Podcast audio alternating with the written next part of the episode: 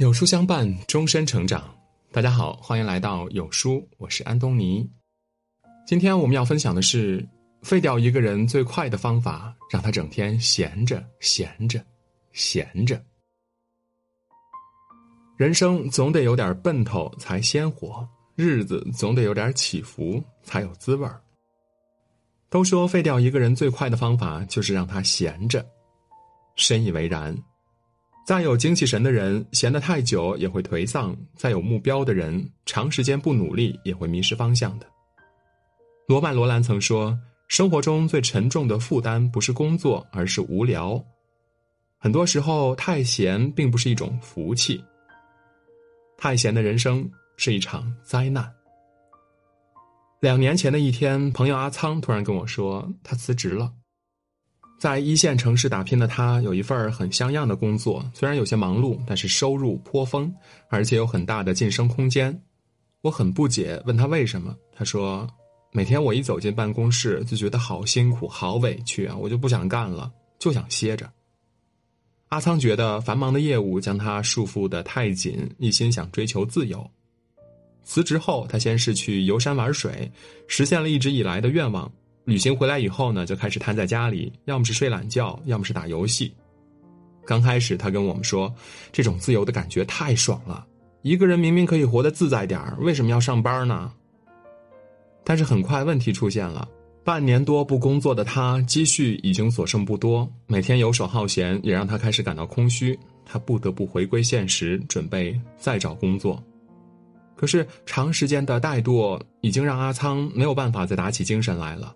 只要一开始思考工作的事情，他就会厌烦无比，只想继续在床上躺尸。去面了几次试，但是糟糕的精神状态对他产生了很大影响，他根本抓不住机会。也想过回到原来的公司，然而以前所在的部门早已经没有了他的位置了。屡屡碰壁的阿仓，终日无所事事，开始焦躁、惶恐、患得患失。没有工作，也得不到别人的认可，他陷入自我否定的情绪当中，无法自拔。无奈，他只好退掉房子，回到老家。可是回家之后，又因为有父母可以供养他的生活，他更加没有动力去找新工作了。直到现在，他依然在家里啃老，每天只有吃、睡、玩这三件事，人胖了几十斤，完全是自暴自弃的状态。一个本可以在大城市闯出成绩的有志青年。就这样一步步的堕落成了人间蛀米虫。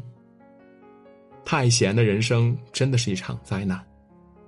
海德格尔说过：“人不自由时感到不满，自由时感到惶恐。”人们一旦倒进了安逸的温床，失去了努力的目标，没有了前进的动力，就会开始胡思乱想，最终陷入无所事事、自我否定、更加痛苦的无所事事的恶性循环中，然后逐渐的废掉。适当的放松很有必要，但是无止境的放纵绝对是生活杀手。千万别让自己无事可做，宁可忙一点儿，也莫要虚度光阴，浪费人生。以前经常跟朋友们开玩笑说：“有没有什么工作做的事儿又少，赚的钱又多呀？”朋友们都会打趣儿回应说：“梦里梦里什么都有。”俗话说得好，有多大能耐赚多大钱。社会可不是慈善机构，能获取到令人羡慕的财富的人呢，背后必定付出了相应的汗水。可是很多人依旧每天上班时间极尽所能的摸鱼，十分钟一接水，一小时上一厕所，聊天扯皮刷微博，晚上再掐着点儿打卡下班。一天结束之后，还能大言不惭的问我为什么这么穷啊？还不是因为太闲了。有多少人一边嚷嚷着穷，一边又不努力的工作？他们羡慕别人能拿高薪，却不想高薪那都是忙出来的。看过一位自媒体人讲述他在华为工作的经历。刚到华为时，他既没有什么工作经验，社交能力呢也弱，除了努力的提升自己，也没有更好选择。为了自我提升，他把能学的都学了，能做的事儿都做了。常常忙到凌晨，才拖着疲惫的身体回到出租房里。在那几年中，他每天工作超过十二个小时，几乎是零假期、零娱乐，保持二十四小时待命状态。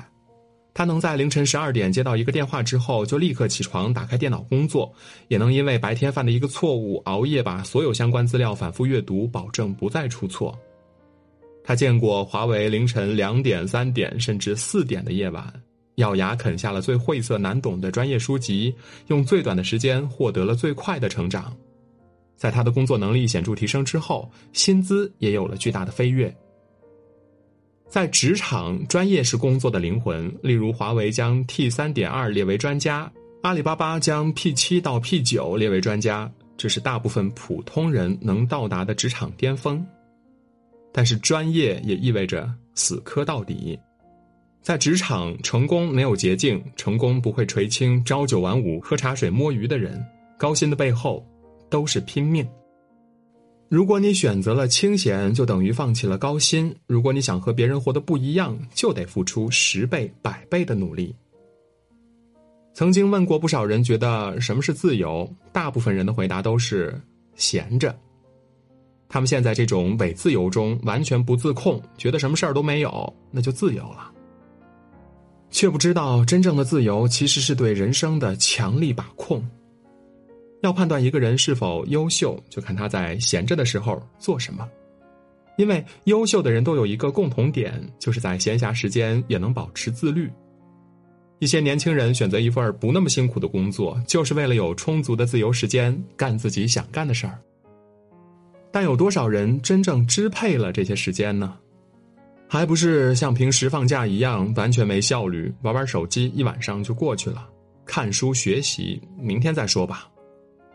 还有些人一心想做自由职业者，觉得那样的人生受自己控制，很潇洒。可是很多人的自由职业，那是只有自由没有职业。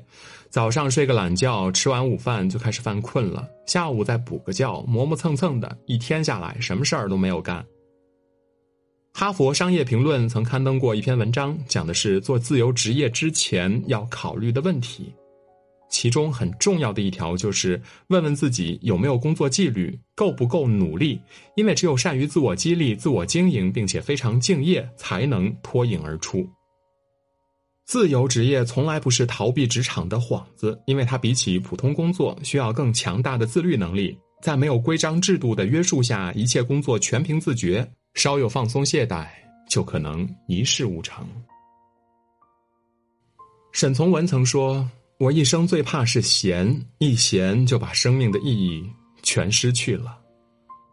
他的学生汪曾祺也这样描述沈从文：冬天屋里生不起火，用被子围起来，还是不停的写。到了晚年，他也不愿闲下来，参考大量资料，整理完成了中国古代服饰研究。别人享乐的时候，他在写；有人质疑抨击他的时候，他还在写。蒙恬说。真正的自由是在所有时候都能控制自己，所有的成功都是长期坚持的结果，而厉害的人无一例外都过着自律的生活。真正的自由很贵，如果想要诗和远方，那身体和心灵总得有一个在路上。朱熹有言：“不奋发则心日颓靡，不减数则心日自私。”人生总得有点奔头才鲜活，日子总得有点起伏才有滋味儿。李尚龙也曾说过：“真正的安稳是历经世事后的淡泊。你还没有见过世界，就想隐退山林，到头来只会是井底之蛙。”别把太闲当成恩赐，人生短短数十载，不去拼一拼，怎么对得起来人世这一遭呢？从现在开始忙起来，让手头永远有事情做，别辜负了光阴，虚度了年华。